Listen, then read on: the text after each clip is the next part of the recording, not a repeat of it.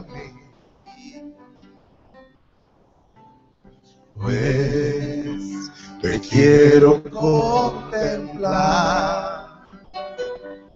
y adorar, adorar, adorar. Padre de misericordia, muéstrate hoy aquí.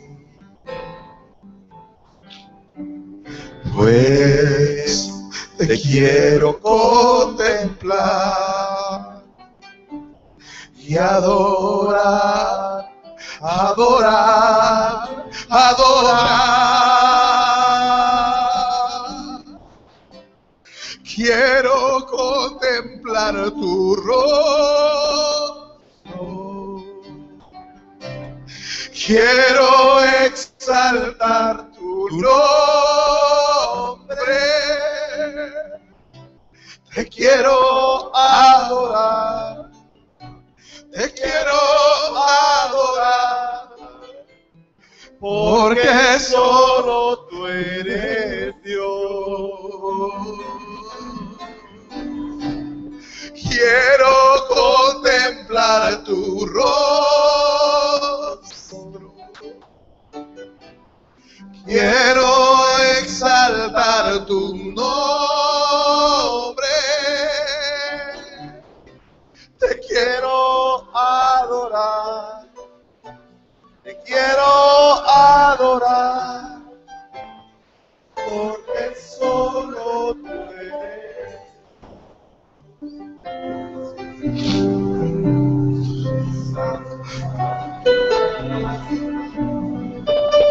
Señor,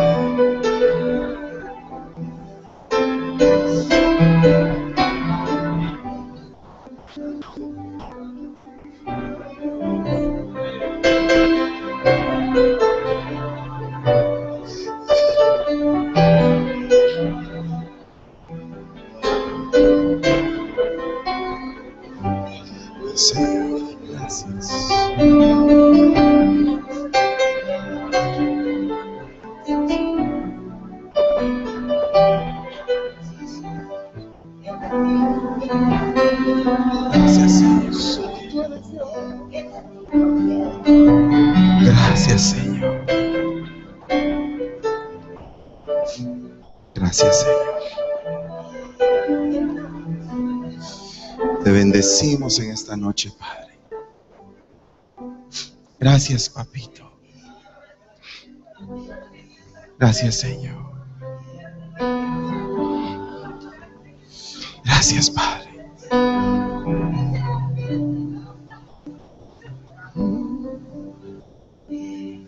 Gracias, Señor. Te damos la gloria y la honra por tu gran amor, Señor, a nuestra vida. Gracias te damos en el nombre de Jesús. Gracias, Señor. Bendito es tu nombre, Padre. Alabado sea, Señor. Alabado seas, Padre. Gracias, Señor.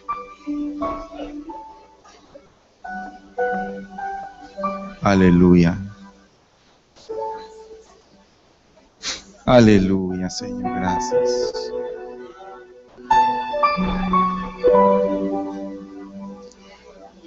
Oh, bendito tu nombre. Gracias, Señor, en esta noche. Oh, bendito tu nombre. En esta noche ponemos una vez más, papito, este servicio, nuestras vidas en tus manos. Te adoramos en el nombre de Jesús. Aleluya. Bendecimos tu palabra, papito. Háblanos, Señor, en esta noche. Danos entendimiento, pa. Danos entendimiento.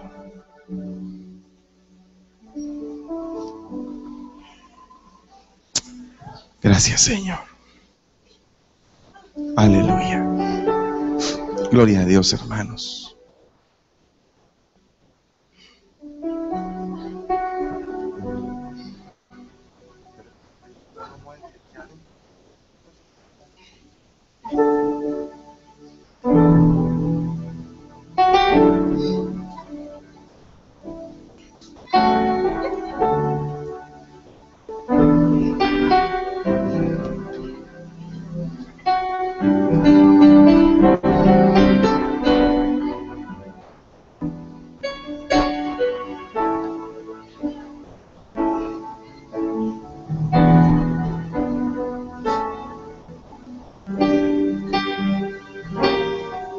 Estaba hablando con el Señor y eh,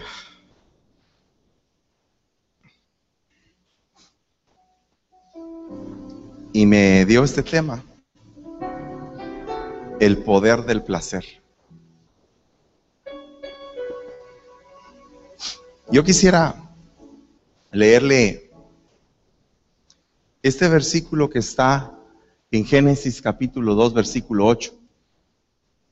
Y dice, y plantó el Señor Dios un huerto hacia el, oriente, hacia el oriente, en Edén, y puso allí al hombre que había formado. Mire, ¿sabe por qué el Señor me puso este tema?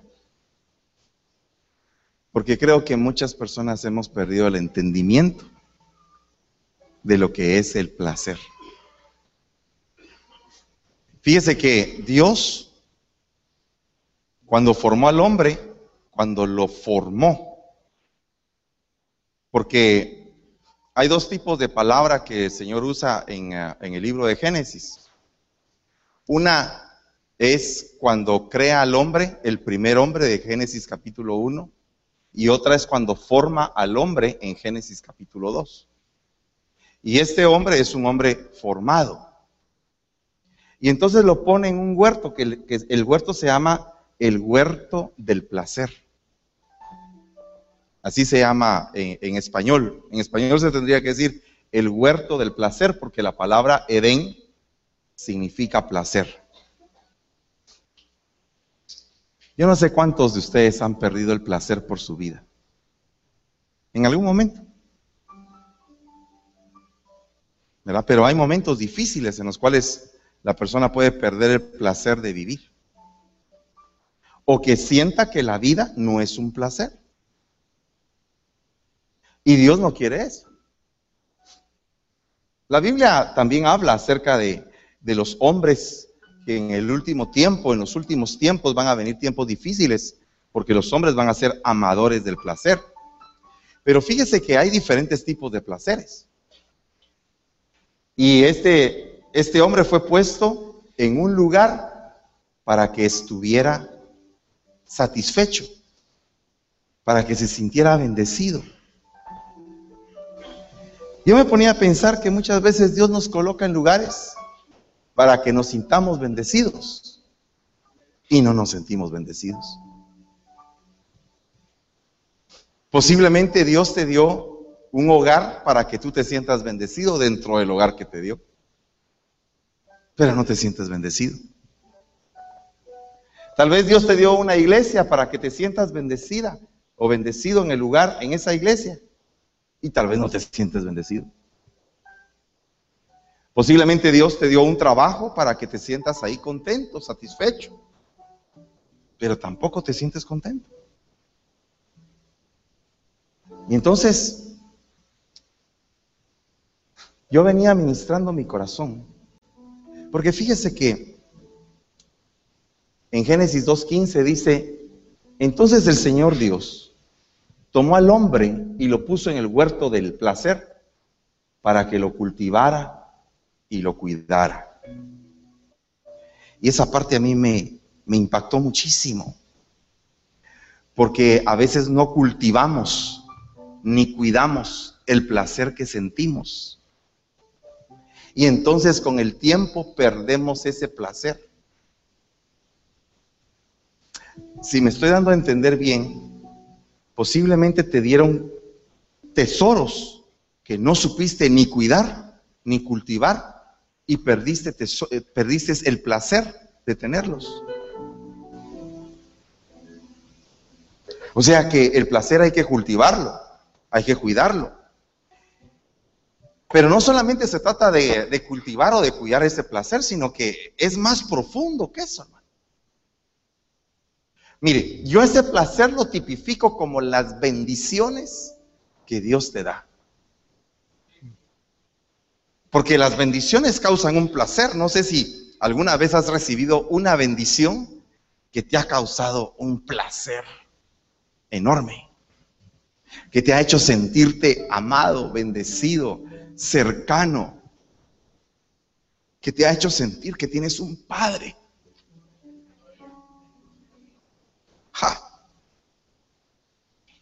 Cuando Dios se acerca y te abraza y te hace sentir su presencia, ¿no es algo placentero eso?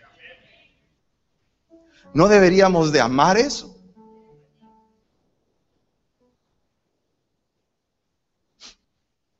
El abrazar a un hijo cuando nace, el acariciarlo es un placer, es una bendición. El tener una familia es una bendición. Y son cosas que nos producen o nos deberían de producir placer. Y la pregunta es, ¿por qué a veces teniendo familia no sentimos placer? O a veces teniendo hijos no sentimos placer. O teniendo trabajo. O teniéndolo todo. Fíjese que esas palabras cultivar y guardar son palabras bien profundas. Cuando dice eh, cultivar, significa que tienes que trabajar por las bendiciones que tienes para que se multipliquen. Esa palabra en hebreo se dice abad. Y yo me estaba poniéndome a pensar cómo es que muchas veces trabajas por mucho tiempo y empiezas a recibir el fruto de ese trabajo y empiezas a recibir bendiciones y, esas bendiciones empiezan a, fructificar tremendamente. ¿Verdad? Pero de repente eh, alguien quiere quitarte el placer de las bendiciones.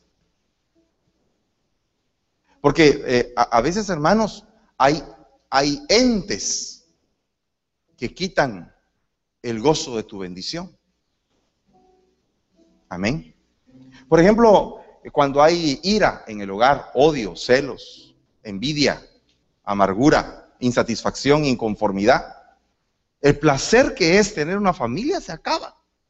Porque llegan a, a querértelo quitar, a quererte robar eso. ¿Verdad? Cuando un hijo se enferma y entonces te sientes impotente ante la situación que estás viviendo. Ese momento tan difícil, alguien te está quitando el placer. Cuando Job tenía su casa, tenía dinero, era una persona importante, tenía placer hasta que el día en que Satanás se fijó en que él tenía placer. Y buscó la forma de llegar delante de Dios y decirle, ¿sabes qué? Este hombre te bendice por el placer que él está sintiendo. Quítale el placer y vas a saber que te maldice en tu misma cara.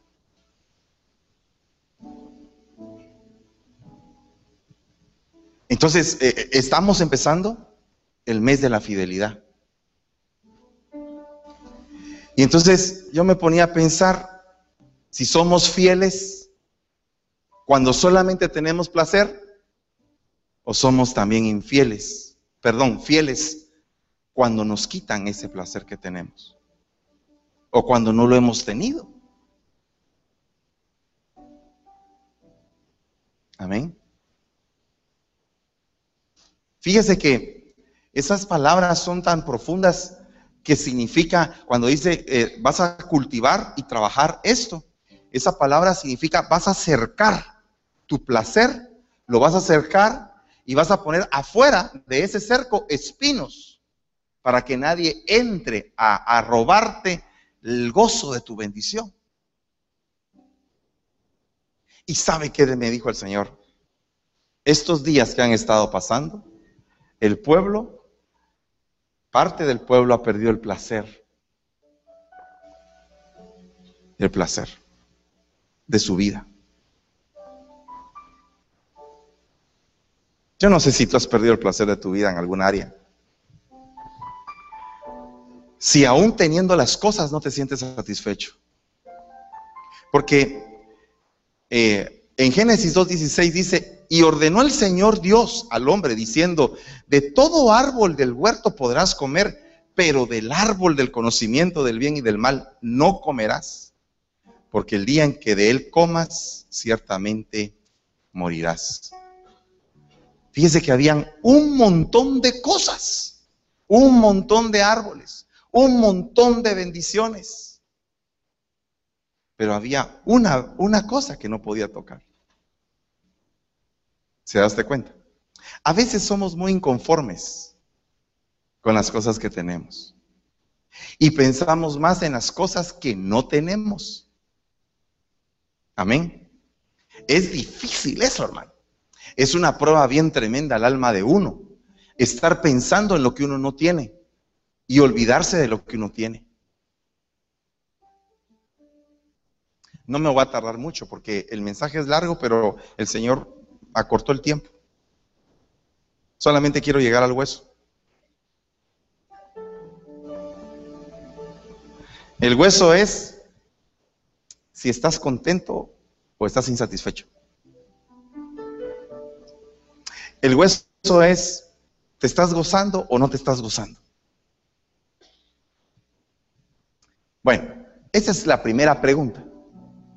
La segunda pregunta sería, ¿no le has quitado el placer a otro? ¿No será que por tu culpa otra persona no puede disfrutar bien de su vida?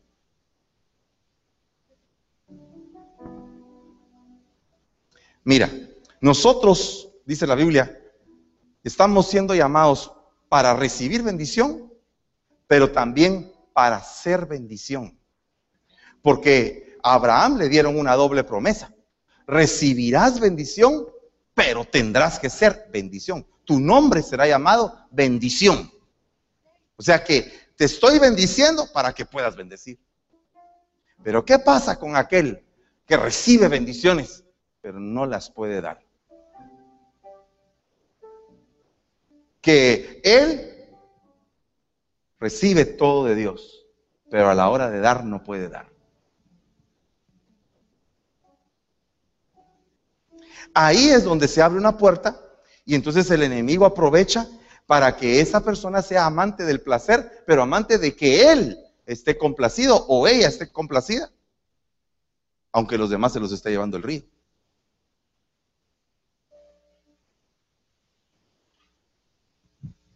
Mire, esto de la inconformidad es algo tremendo. Porque mire lo que dice acá, ambos estaban desnudos, el hombre y su mujer, y no se, no se avergonzaban. O sea, no había vergüenza, todo era claro. Y la serpiente, que era más astuta que cualquiera de los animales del campo que el Señor Dios había hecho, y dijo a la mujer, con que Dios os ha dicho, no comeréis de ningún árbol del huerto. Y estaba oyendo una prédica del apóstol que estaba diciendo que el enemigo distorsionaba o malinformaba o deformaba la información que Dios trasladaba con el objeto de engañarlo a uno. Con que Dios dijo que no comieran de ningún, de ningún árbol del huerto. Eso fue lo que dijo. Eh, no se preocupe, eso es culpa de los samoanos porque yo les dije que metieran eso en otro lugar, pero así lo dejaron. Pero el punto es que, ¿qué le estaba diciendo? Que había una distorsión de la información y que a través de esa distorsión quería manipular los sentimientos de Eva. Y es bien interesante, hermano, que muchas veces eso nos pasa a nosotros con una información distorsionada, donde el enemigo te hace pensar que toda tu vida es un desastre, aunque no es un desastre toda tu vida hay cosas maravillosas cosas lindas. Cosas que, que uno dice, wow, ¿cómo puede ser esto posible? Yo quiero enfatizar en una cosa dentro de toda el alma del pueblo y mía. Y es que necesitamos encontrar el placer, el de Dios.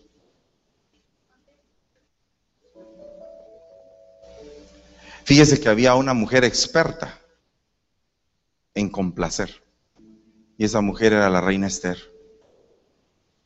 Si le complace al rey venir conmigo a comer, si le complace al rey extender su mano, si le complace al rey colgar a mis enemigos,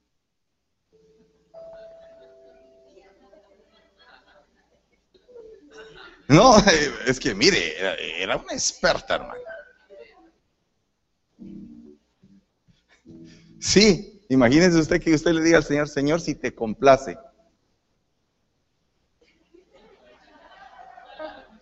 No aquel, va, allá, para allá. Es tremendo.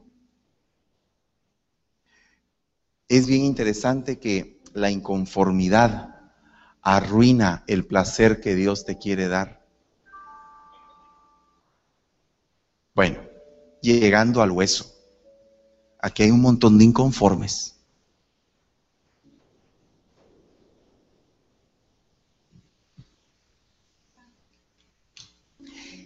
Y no vaya haciendo que por tu inconformidad la serpiente se acerque.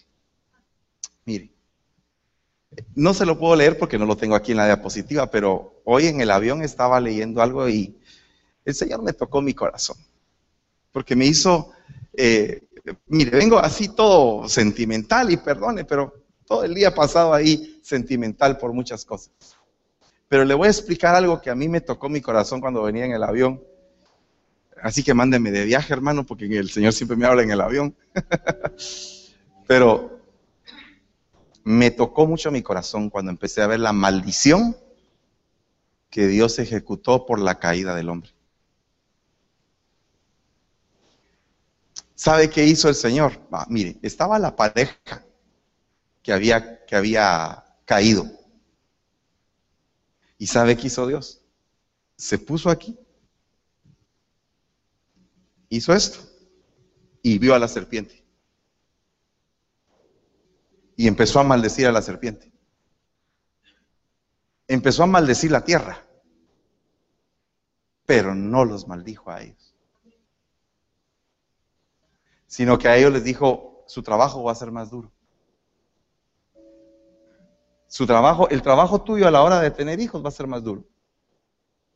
Y el trabajo tuyo va a ser que ahora vas a tener que trabajar con el sudor de tu frente. Pero pero a ellos no los maldijo, porque eran sus hijos.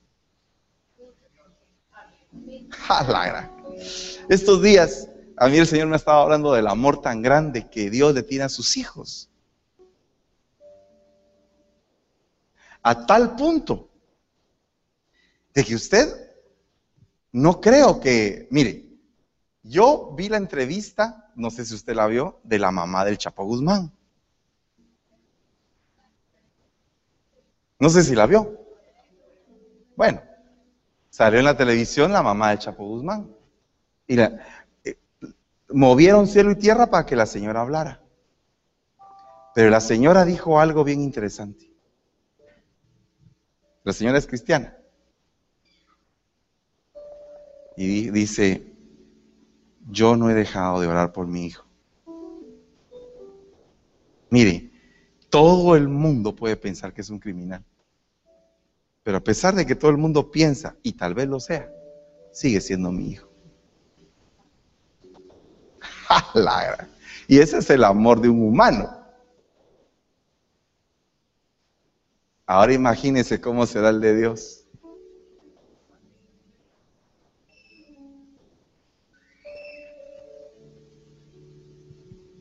Es que eso es algo maravilloso. Es algo maravilloso, hermano, que Dios te ame de esa manera. Bueno, no de esa manera, y mucho más. Ese es un pequeño ejemplo de la tierra, pero Dios te ama. Y entonces hoy estaba viendo cómo Él cubrió a esa humanidad caída. Y dijo, ok, vas a trabajar más duro y, vas a tener dolores de parto, ok. Pero, pero con vos, de la simiente de esta mujer, van a ser un hijo que te va a destrozar. ¿Sabe una cosa? Mire, mire, no nació de hombre, nació de mujer. No sé si me doy a entender.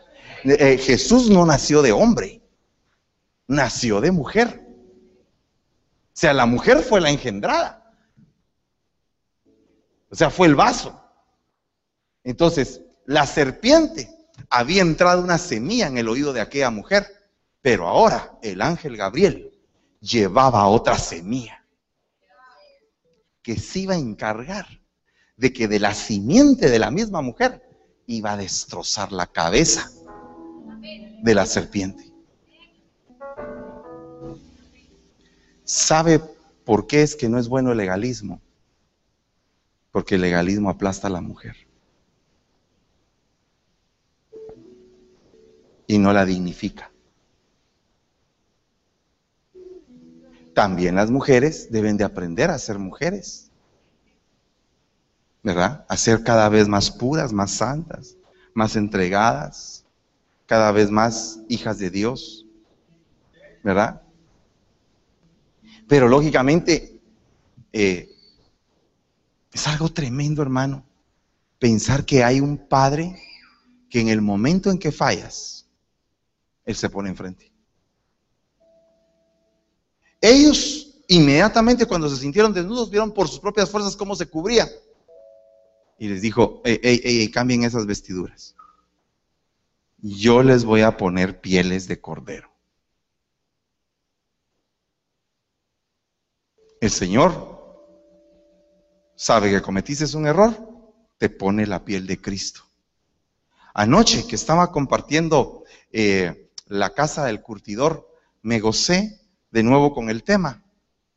Porque eh, ya lo había entendido una vez, pero ahora lo volví a entender y mm, creo que lo voy entendiendo, pero por a milímetro, hermano. Pues cómo cuesta entender. Pero lo que estaba yo meditando era, eh, eh, y lo que yo vi en el avión hoy, fue eso. Que Dios cubre. Mire, si un hombre pastor o ministro puede cubrir a una oveja? Cuando la oveja sube y dice, cometí un error, ok, te vamos a cubrir. Si uno que humanamente tiene defectos, cubre. Imagínese Dios. Cuando viene y, se pone enfrente de... Es que yo lo vi, lo, vi que se puso enfrente y, y, aquellos dos hechos pedazos, ¿verdad? Y los cubrió así y, se, y vio a la, a la serpiente. Y le dijo, tú, de aquella va a salir alguien que te va a destruir. Entonces, por eso es que la serpiente quiere atacar a nuestros hijos.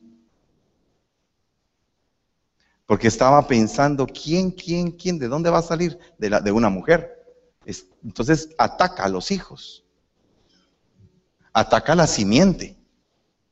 El problema es la serpiente contra la simiente y la simiente contra la serpiente. Entonces, lo que tú no pudiste vencer, lo van a tener que vencer tus descendientes.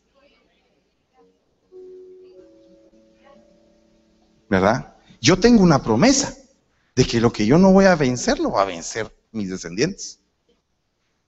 Pero lo que sí estoy seguro es que mis descendientes van a ir poseyendo, poseyendo, poseyendo, poseyendo la tierra que Dios nos ha dado a todos. Hmm. Si le place al rey, venga hoy el rey con Amán al banquete que le he preparado. Si le place al rey, conceda mi petición y hacer lo que yo le pido. Mire, lo que le estaba preguntando al rey, el rey a Esther es, ¿te gusta hacer lo que yo quiero? ¿Cómo cree usted que estaba ese rey de Esther?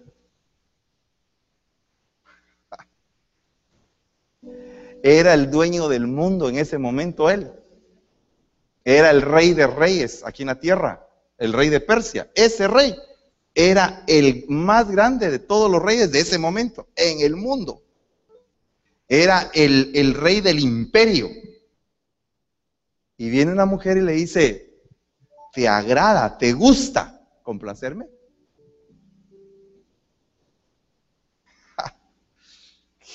Tremendo. Qué, qué, lindo es eso, hermano. Si le place al rey que me sea concedida la vida. Vaya. Con todo respeto, ¿en dónde estaba la vida de la reina? En la mano del rey.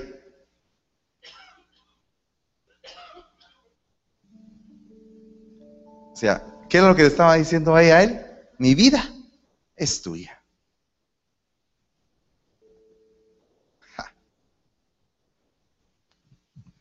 ¿Qué haces? ¿Qué quieres hacer tú con mi vida? ¿Me quieres destruir? ¿Cómo voy a destruir a, ti, muñequita preciosa? Le había dicho él. Sería ilógico que yo te destruyera. ¿Por qué estás pensando en eso? Es que si le place al rey y se ha hallado gracia delante de él, y si el asunto le parece bien al rey, y si yo soy grata ante sus ojos, está hablando de placer, hermanos. Que se escriba una orden para revocar las cartas, para destruir decretos. Los decretos que eran en mi contra, rey, quiero que los, destruyas. Por favor.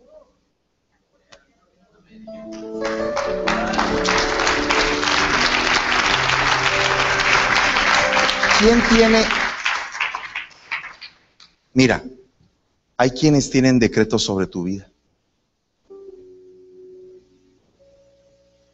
Fíjate, sí, hay quienes tienen decretos. Le voy, le voy a mostrar un ejemplo.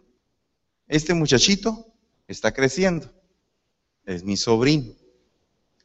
Llega un momento en el cual tendrá que decir la mamá adiós. Pero en ese momento, hasta en ese momento la vida de él está en tus manos. Y cuando tú dices, ok, ya califica la mujer, voy a romper el decreto que te ata a mí. Entonces te voy a mandar en paz. De otra, otra cosa, eh, aquí en la iglesia puede haber alguien, un mi hijo, que lo estoy formando para ser ministro. Pero llega un momento en que él cree que está preparado, pero yo le digo, todavía no estás preparado. Entonces, pero llega el momento en que él está preparado. Entonces yo le entrego sus cartas, rompo el decreto que lo ata a mí y lo envío con bendición al lugar a donde tiene que ir. Y le doy sus ordenanzas para que se vaya en paz. Pero ¿quién tiene la vida de él en, en su mano? Yo. Nos dan el poder para poder, para tener vidas en nuestras manos. Entonces, aquí dice ella, si yo soy grata ante sus ojos, por favor, revoca el decreto. Porque es cierto que yo estoy aquí en el palacio, yo soy la novia. A mí no me va a tocar la gran tribulación ni la tribulación, pero Amán, allá abajo, con el pueblo, es el anticristo, al cual, el cual iba a provocar que hubiera tribulación y persecución al pueblo. Entonces, ¿qué significa esto? Que la amada de Dios, la doncella, la pura, va a estar en la alcoba. Pero ¿cuál es el secreto para que esté? Que sepa entender el placer. Pero ahora, ¿quién le quería quitar el placer a la reina? Ah, Amán. O sea que hay un ente como que no quiere que tú pases bien la vida. Mire, si usted es de los que les fastidia la vida a los demás, por favor, mejor conságrese. Y busque ser el ser placentero a otras personas. Y entonces aquí empieza dos personajes en la Biblia que para mí son placenteros los dos. Uno es Noé. Noé, pero no aquel Noé. Ni tampoco el de la película porque está chanfleada. Sino que el Noé de la Biblia. Y Noemí.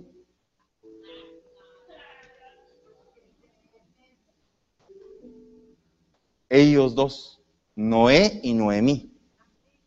Noé significa reposo y Noemí significa placentera, reposada o complaciente. Vaya. Entonces ahora pregúntate tú si tú eres un Noé o si eres una Noemí. Si tú provocas reposo, tranquilidad, seguridad, fe, confianza, placer, pasión, si tú llenas o no llenas. Y las mujeres, pregunten ustedes si son placenteras o porque lo que pasa, eh, sucede algo bien tremendo. Que esta mujer Noemí se cambia el nombre porque se siente amargada. Y una persona amargada no puede ser el placer de otra. Amén. Estás amargado, terminas amargando al otro. Eres simple, terminas volviendo simple al otro. Mire, le voy a explicar una cosa. Supongamos que de repente hay una pareja donde, donde a él o a ella les gusta acariciar, pero a la otra pareja no, a la otra, a la otra, al cónyuge no. Entonces el otro está acaricia que te acaricia y no, y no, y no, y no. Y no, y no, y no. Hay una canción que decía así. De repente, el que acariciaba deja de acariciar. Le quitaron el placer de poder dar. ¿Se das de cuenta? ¿Cómo hacemos para hacer nosotros el vehículo de poder dar placer a otro? Amén. Mire, un hermano aquí, cascarrabias, pone en aprietos a un montón de contentos. Se lo voy a poner más literal, en la cafetería. Están el montón de contentos felices y el otro somatando los sartenes, enojado. Ese quita el gozo de los demás. Uno, uno necesita al enemigo para hacer pedazos a un montón. también uno necesita a Dios para bendecir a un montón. Amén. Y entonces Esther le dijo, si le place al rey, que mañana también se conceda a los judíos que están en Susa, hacer conforme al edicto de hoy y que los diez hijos de Amán sean colgados en la horca. Pero fíjese que en la última vez ya no le dijo si soy grata a sus ojos, si no sé qué, si no sé cuánto, si qué, que allá. Solamente dijo, si te place, si te da gusto ahorcar a mis enemigos. es que eso fue lo que le dijo. Mire, la primera vez iba con así con, con reverencia, estaba ya convencida de quién era para el rey, pero así con temor. Y se fue metiendo y se fue metiendo, le fue tocando su corazón, le fue conquistando su corazón, conquistándoselo, conquistándoselo, y aquel ya estaba que ya no podía. Eh, ¿qué, es lo que, ¿Qué es lo que querés? Habla, dime cuál es tu petición, por el amor de Dios. Habla, mujer. ¿Sí? No, y aquella seguía. No, es que si le place. si realmente te place, si realmente te da gusto, porque es que quiero que te des gusto, colgando a ese que me hizo daño.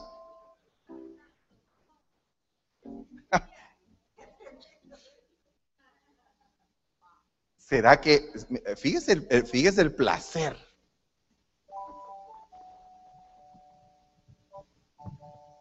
Mire, cuando tú tienes a una, a una paloma, a una amada, y algo le puede pasar a esa paloma amada, tú brincas y haces lo que sea porque tienes una paloma amada. Amén. Bueno, eso era lo que le pasaba a este rey.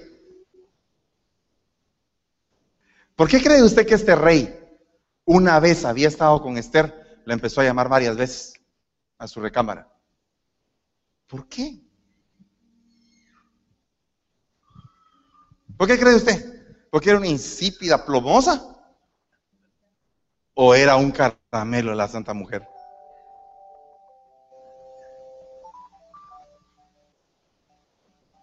Lo complacía. Entonces, no solamente ya este, el otro estaba ya, ya, strike cantado sino que encima de eso remataba. ¿Se da usted cuenta qué belleza?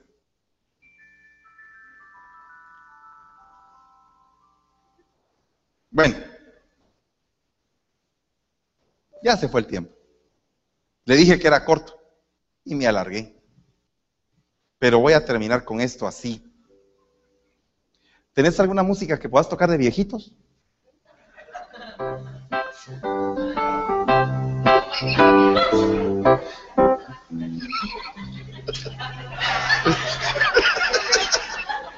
Ese es Nueva York, Nueva York, no, no, no, no.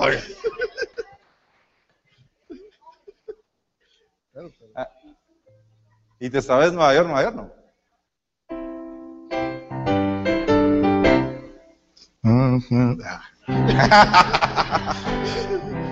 es que no es A ver, dale pues. Eh, vos, Noé, vení. Rápido, hace como viejito vos, vení. ¿Y Débora? ¿Qué se hizo Débora? Débora, vení para acá, así como viejita.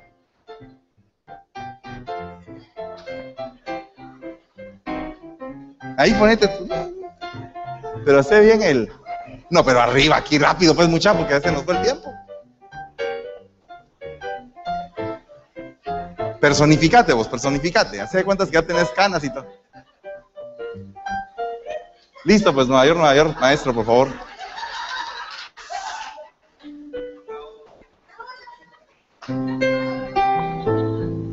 Platica con mi amorcito. Qué preciosa estás el día de hoy, mi amorcito. Mis ojos te ven tan bonita. Esos pelos güeros que tú tienes, mi amor. Gracias, mi viejito, tan dulce como siempre. Y que el Señor te siga dando palabras amorosas para mí siempre. De luz. Reloj no marque las horas, ¿va? Ahí están viejitos. Ah, pero fíjese que estos viejitos todavía tienen el placer de saludarse. Vaya a sentarse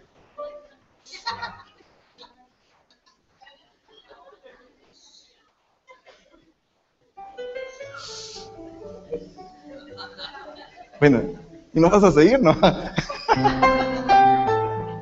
Va, fíjese, ahí con ese acompañamiento de ese bolero, Génesis 18:11 dice, y Abraham y Sara eran ancianos, entrados en años, y Sara le había cesado la costumbre de las mujeres.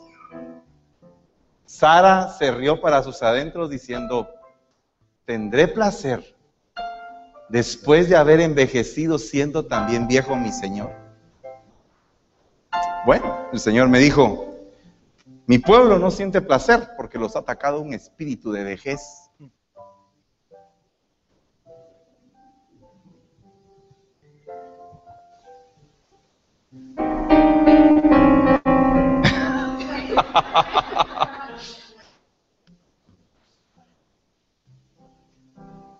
A veces uno no se goza la vida, hermano. Un día nosotros íbamos para el puerto con mi esposa y nos parqueamos porque siempre había camino para el puerto, un McDonald's ahí en la Aguilar Batres. Y me paré yo.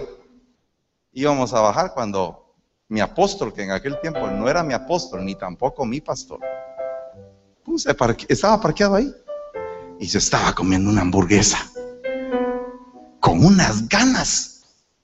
Cuando yo lo vi, hermano Sergio, le dije, oh. Y me dice, mi esposa me dice, ¿viste cómo se estaba comiendo la hamburguesa? ¿Con qué ganas? Ahora entiendo por qué cuando viene siempre me dice in and out.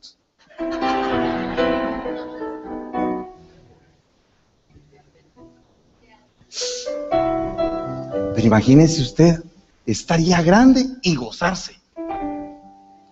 ¿Cómo quieres llegar tú a grande si no te gozas tu vida?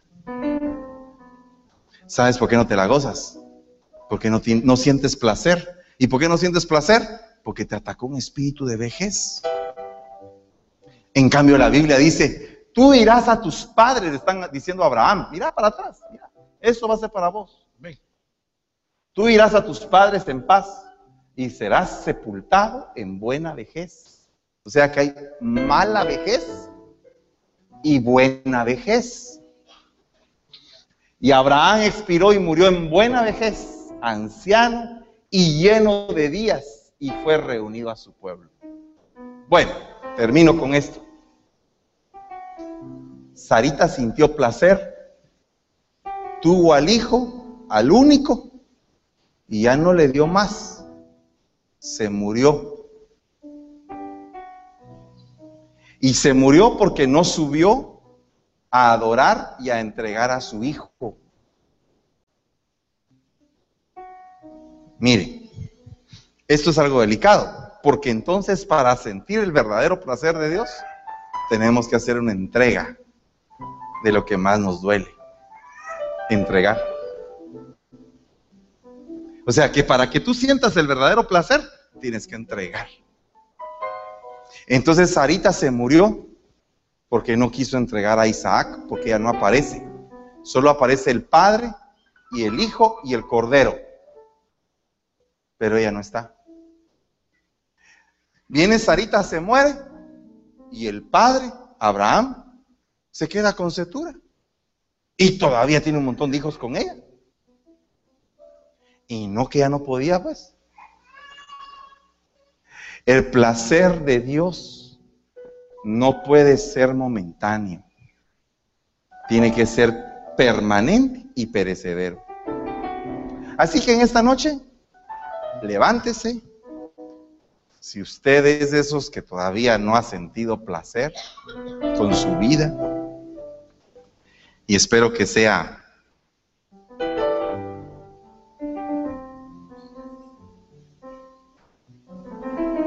Mire,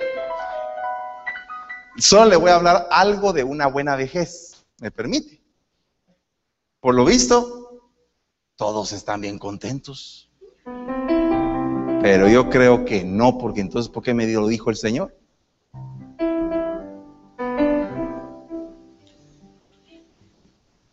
Algunos no están contentos con su vida. Mira, apúrese porque el tiempo es oro.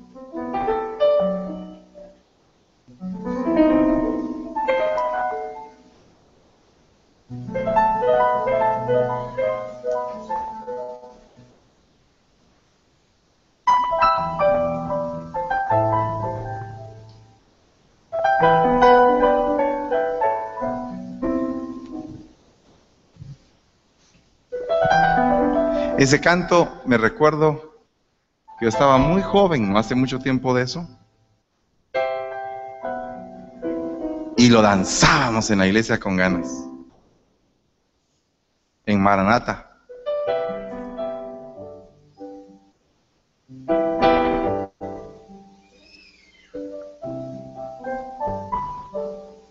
Y amaba a Israel y a José amaba a Israel a José más que a todos sus hijos, porque era para él el hijo de su vejez. Y le hizo una túnica de muchos colores. ¿Quieres tú tener una buena vejez? Aprende a consentir. Los viejos son consentidores.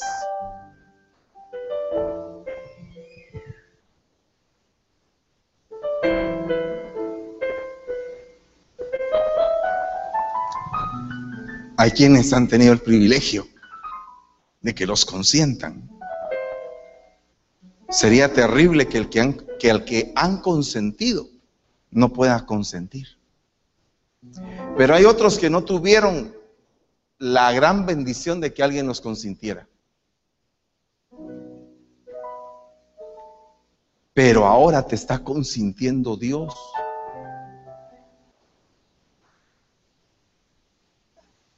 Ahora es Dios el que te está consintiendo, no es ningún ser humano. Es Dios el que te consiente.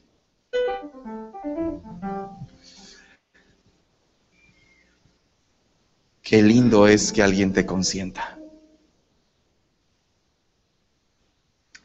Ya no digas, es que a mí no me consintieron. Dios te ha consentido por años. Te ha dado tantas cosas que a muchas personas no se las ha dado. Has sentido el amor de tu Padre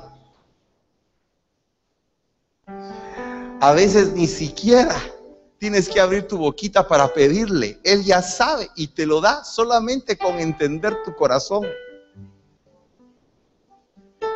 Ahora podría ser la noche en el cual puedas decir, ¿qué me importa que no me hayan consentido con tal de sentir que tú me consientes? Que eres tú el que provee ese amor ese amor de un viejo, ese amor de alguien que está chochando contigo, de alguien que te entiende, que te comprende, de alguien que te envuelve, que te cubre, que te hace sentir calor.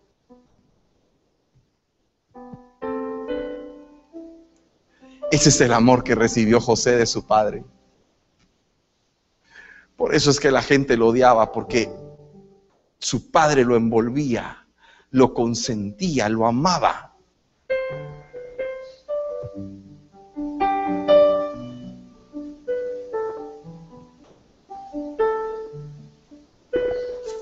Tan linda esa canción.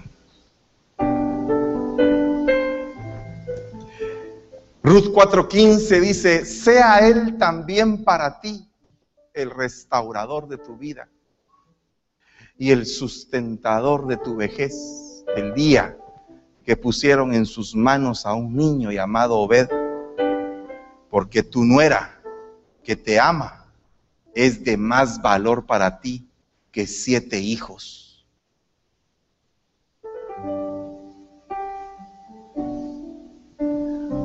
Un viejo, cuando ataca el espíritu de la vejez, dos cosas necesitas urgentemente un restaurador y un sustentador. Así que en esta noche, a todos los que les ha atacado el espíritu de la vejez y que han perdido el placer de muchas cosas, hoy el Señor me estaba hablando a mi corazón me dijo, voy a enviar un espíritu restaurador y un espíritu sustentador sobre tu vida un espíritu restaurador para poder levantar aquellas cosas que eran unas ruinas, que estaban raídas. Y va a restaurar de tal manera que va a parecer como que todo ha sido totalmente nuevo sobre tu vida. no vas a volver a tener hambre. Porque ahora está aquí el que te sustenta.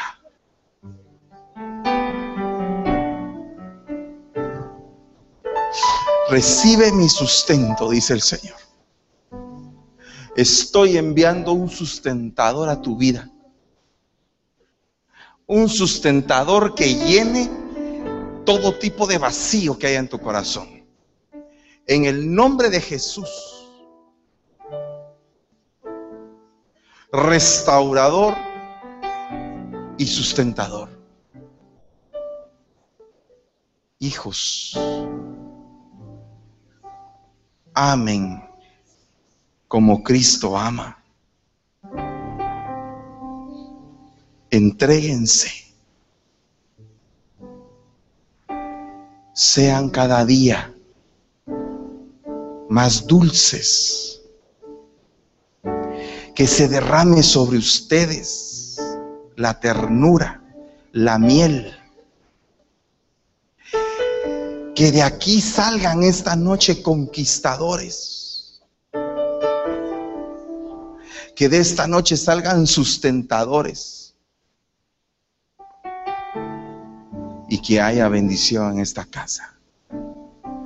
Que se levante una simiente que sea la que le aplaste la cabeza a la serpiente.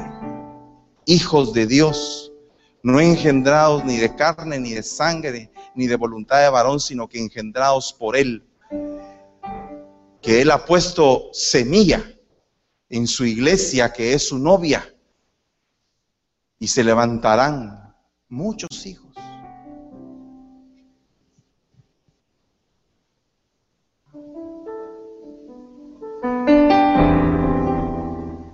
Reciba.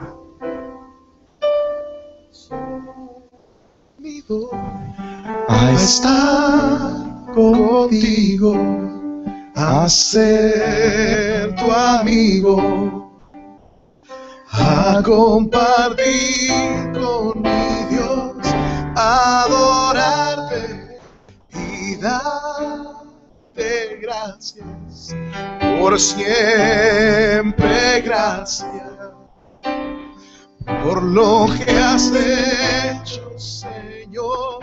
He venido a estar contigo, a ser tu amigo, a compartir con mi Dios, adorarte y darte gracias por siempre, gracias por lo que has hecho, Señor, conmigo. Todo espíritu de vejez en el nombre de Jesús se va de este nombre de Jesús. Que venga la juventud a esta iglesia.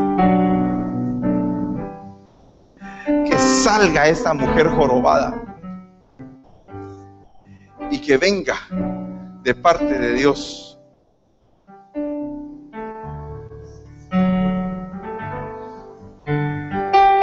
Que venga de parte de Dios la bendición a tu vida.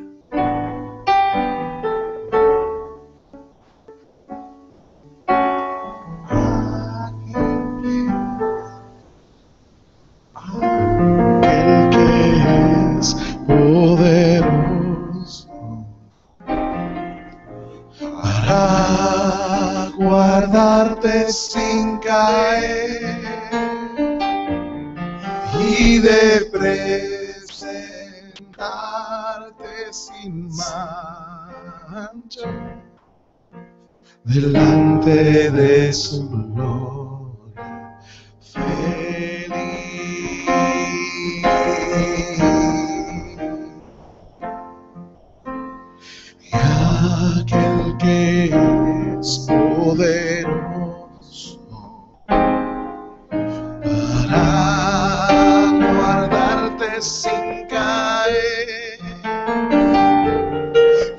de presentarte sin mancha delante de su gloria feliz.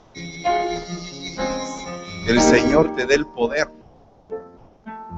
de cercar tu huerto y ponerle espinos por fuera. para que la serpiente no entre, que tú lo cultives y lo trabajes, para que el fruto de tu trabajo sobreabunde con, con el esfuerzo que vas a hacer, para que tu mujer sea madre de los vivientes, para que tú seas el hijo que agrada a Dios. Para que tus manos no estén lejos de donde está tu esposa.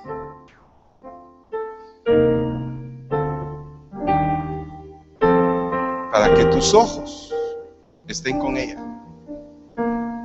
Para que tu corazón se volque a ella. Mujer, que sea quitado el nombre de Mara y que vuelva Noemí.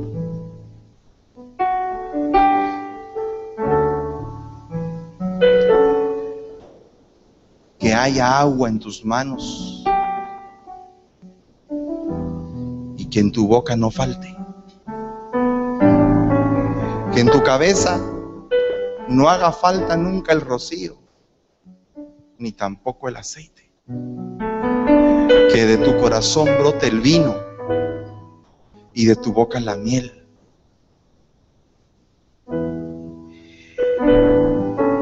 Que cada paso que des lo des en los ríos de leche. Que cuando busques, encuentres a tu amado en lo escarpado de la peña. Y que te puedas meter dentro de él, como se meten las palomas. Que seas bendita y que sea bendito tu vientre. Que sea bendita la cobertura que pusieron sobre tu vida y que el manto te cubra, el manto de bendición. Que nunca haga falta unción en lo que hagas. Que nunca haga falta pasión en tu corazón por lo que haces. Ni que te haga falta la ilusión, ni los anhelos por alcanzar lo que Dios dijo de ti que ibas a hacer que siempre la palabra profética que se ha dicho sobre tu vida sea un arado que vaya abriendo un surco para que pueda llegar a su destino. Y que la semilla que haya sido sembrada por esa palabra dé fruto al ciento por uno por cuanto eres buena tierra. Todo lo que se siembra en ti va a fructificar porque eres buena tierra. Yo te bendigo en el nombre de Jesús. Y que esta noche toda enfermedad, sea cual sea, quede aplastada y humillada. Y que salga de este lugar en el nombre de Jesús. De nuestra vida y de la vida del pueblo. Enfermedad de la carne, enfermedad del corazón, del alma y enfermedad del espíritu. Todo tipo de enfermedad sea echada fuera de este lugar. Refrigerio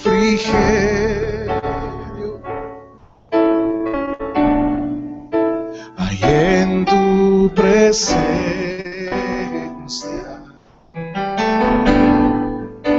Mayor bendición no hay estar junto a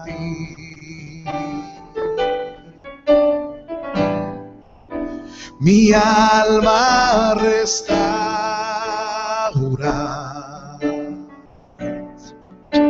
mi mente renueva,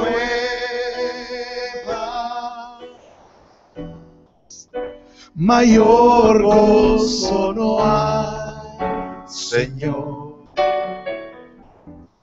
que estar junto a ti.